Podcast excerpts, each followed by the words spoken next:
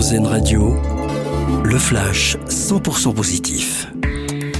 Bonsoir à tous. Nous serons demain à 500 jours du grand début des JO de Paris 2024. Et à cette occasion, Emmanuel Macron va consacrer sa journée à l'événement.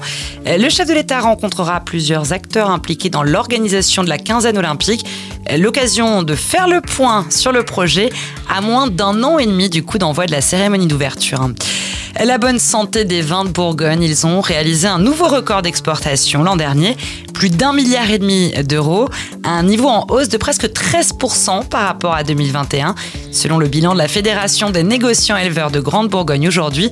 Des ventes en augmentation notamment vers la Grande-Bretagne, les États-Unis et le Japon des centaines de passagers indemnisés par Vueling. C'est l'UFC Que Choisir qui l'annonce aujourd'hui dans un communiqué. La compagnie espagnole va devoir verser de l'argent à ces personnes affectées par des vols annulés ou retardés. La réglementation européenne prévoit depuis 2005 que les compagnies indemnisent les passagers voyageant en Europe dont les vols sont annulés ou retardés de plus de 3 heures.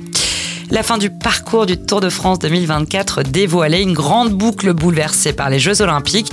On n'en sait plus sur les deux dernières étapes.